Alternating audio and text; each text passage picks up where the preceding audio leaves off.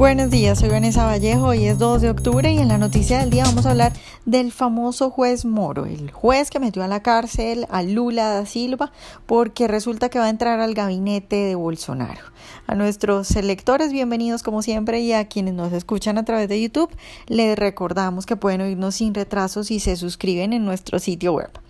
Después de reunirse con el presidente electo Jair Bolsonaro, el reconocido juez anticorrupción Sergio Moro ha aceptado ser el ministro de Justicia y Seguridad Pública de Brasil.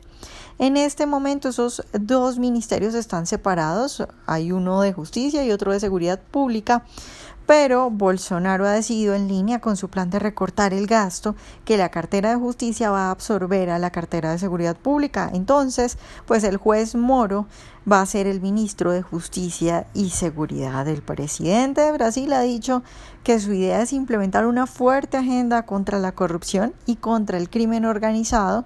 respetando la constitución, la ley, los derechos y que bueno, por eso ha tomado la decisión de llamar al juez Moro. Ahora, Recordemos que las tres columnas del proyecto de Bolsonaro son economía, seguridad y lucha contra la corrupción. Entonces, pues ha llamado a Moro para que se encargue de la seguridad y de la lucha contra la corrupción.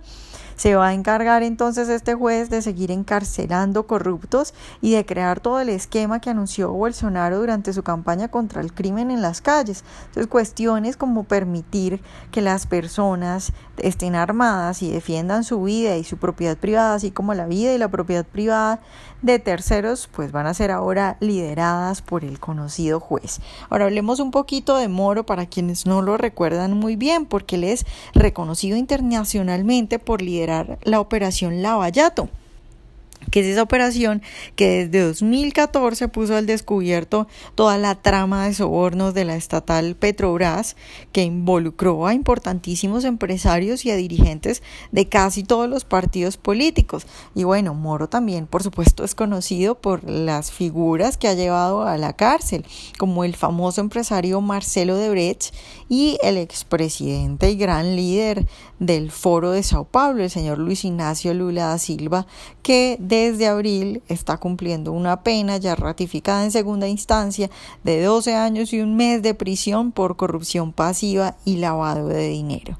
Entonces, pues eh, después de esto la izquierda está bastante asustada. Eh, por ejemplo, la defensa del expresidente Lula, que, quien ahora está preso, pidió después de que se conociera esta decisión de que Moro va a ser el ministro, la absolución de Lula en otro caso, no en el que ya está condenado, sino en otro que relacionado con Odebrecht, alegando que la integración de Moro al gobierno de Bolsonaro demuestra que su cliente definitivamente es víctima de persecución política. Y bueno, eso se ha pegado toda la izquierda y no solo la izquierda, sino otros partidos políticos que incluso para algunos ni siquiera son de izquierda, se han pegado a decir que evidentemente lo que se viene en Brasil es una persecución política y una cacería de brujas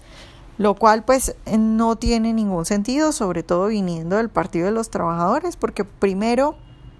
Resulta que, como decíamos antes, el juez Moro ha revelado la corrupción no solo dentro del PT, sino en diversos partidos. Y segundo, pues lo que le sobra a Moro son pruebas, entonces eh, es claro que no está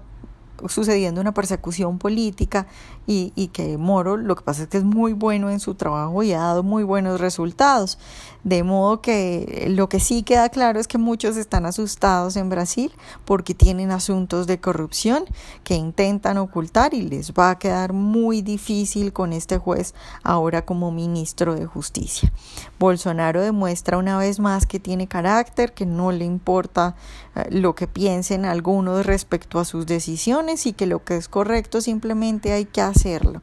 Muy en, contravía de lo que hacen otros presidentes, por ejemplo el presidente de Colombia que se ha echado para atrás en nombramientos cuando la izquierda ha dicho que no les gusta. Eh, bueno, Bolsonaro no es así, es un hombre recto con todo el carácter y no le importa que la izquierda no esté contenta, hace lo que tiene que hacer y ahora tenemos al famosísimo juez Moro que encarceló a Lula como ministro de Justicia y Seguridad Pública de Brasil y a la izquierda temblando de miedo porque los van a meter a la cárcel a los corruptos.